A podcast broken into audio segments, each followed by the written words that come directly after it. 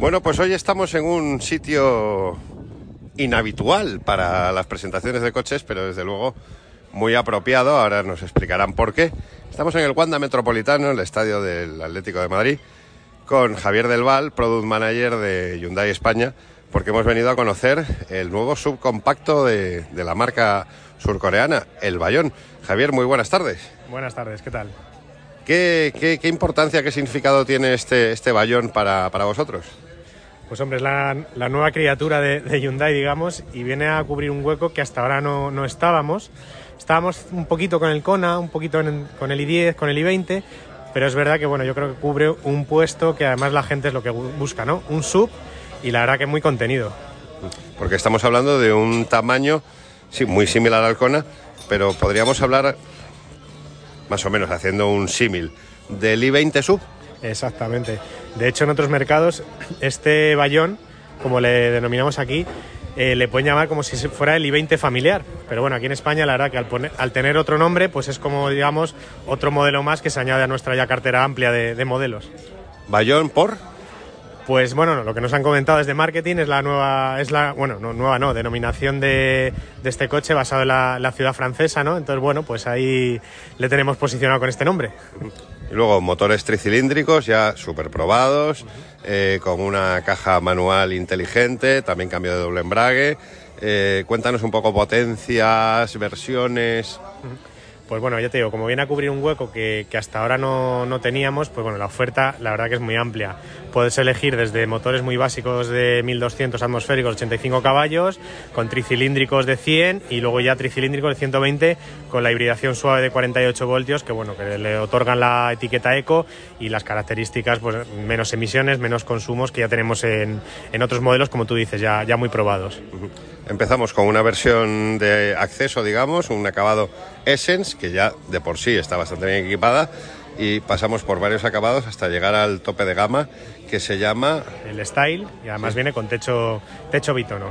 Sí, o sea, que además os, os, metéis en esa moda que realmente le da un toque además mucho más premium, que estamos hablando de un coche que, que sí, que la gente dice, no, Hyundai es una marca de, de Corea del Sur, pero es un coche total y absolutamente enfocado al mercado europeo, porque no solo está producido aquí, sino que está diseñado en Europa. Exactamente, o sea, solamente es un coche que se va a vender, se hizo para Europa y se vende en Europa solamente. Y ya te digo, para otros, otros mercados, bueno, pues tienen otros productos, pero el Bayón, desde luego, allí no va a ir, se queda en Europa. Oye, ¿y cuáles son las expectativas como marca? De, ventas donde, esperáis estar con, con, este coche. Eminentemente urbano, creo yo. Exactamente. Bueno, pues si ya el Con ha sido el modelo más vendido, fue el modelo más vendido el año pasado, pues este le viene a quitar un poquito de, esa parte del pastel. Pero bueno, en, cuanto a unidades, pues yo diría que este año a lo mejor se matricularon unas 4.000, 5.000 unidades. Y, bueno, no solamente le va a quitar un poco al sino que esto también nos va a ayudar a, aumentar la cuota de mercado este año en España.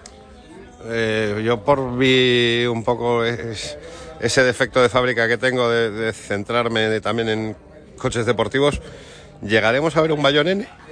Uf, puede ser. A ver, yo ya no pongo la mano en el fuego porque la verdad que cuando crees que algo que no está visto, al mes siguiente te viene y está desarrollado. De momento no hay planes, porque es verdad que acabamos de presentar el Kona N, eh, los i20N, tenemos una versión de, deportiva de 200 caballos dentro de Kona poder, poder por sí, ahora mismo te digo que no está contemplado, pero bueno, que no cerramos la puerta porque puede ser que, que lo desarrollen, pero a día de hoy no, habría, no hay nada de, de NN. Oye, y a nivel marca, ¿cómo, ¿cómo se está yendo después de este año tan raro, tan complicado para, para no solo la industria de la automoción, para, para toda la economía en general, eh, porque los números que nos habéis presentado eh, invitan bastante al optimismo.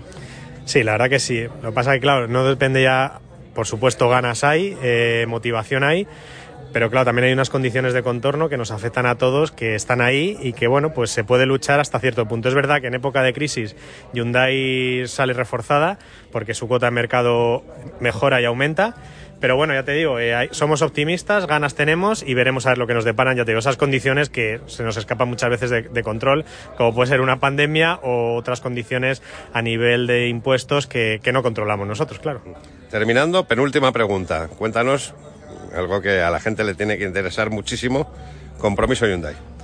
Bueno, pues el compromiso Hyundai, pues de esas ganas y esa motivación que tiene la marca, pues nace, digamos, este, este programa que lo que hace es dar más confianza a la gente a la hora de comprar un coche, que no es yo te vendo un coche y te olvidamos, sino que te damos un apoyo después, pues oye, que si no estás convencido con el coche lo devuelvas, puedes tener unas cuotas flexibles adaptadas a cada circunstancia, es decir, una serie de, de proyectos y de características que nos hacen también crecer como marca.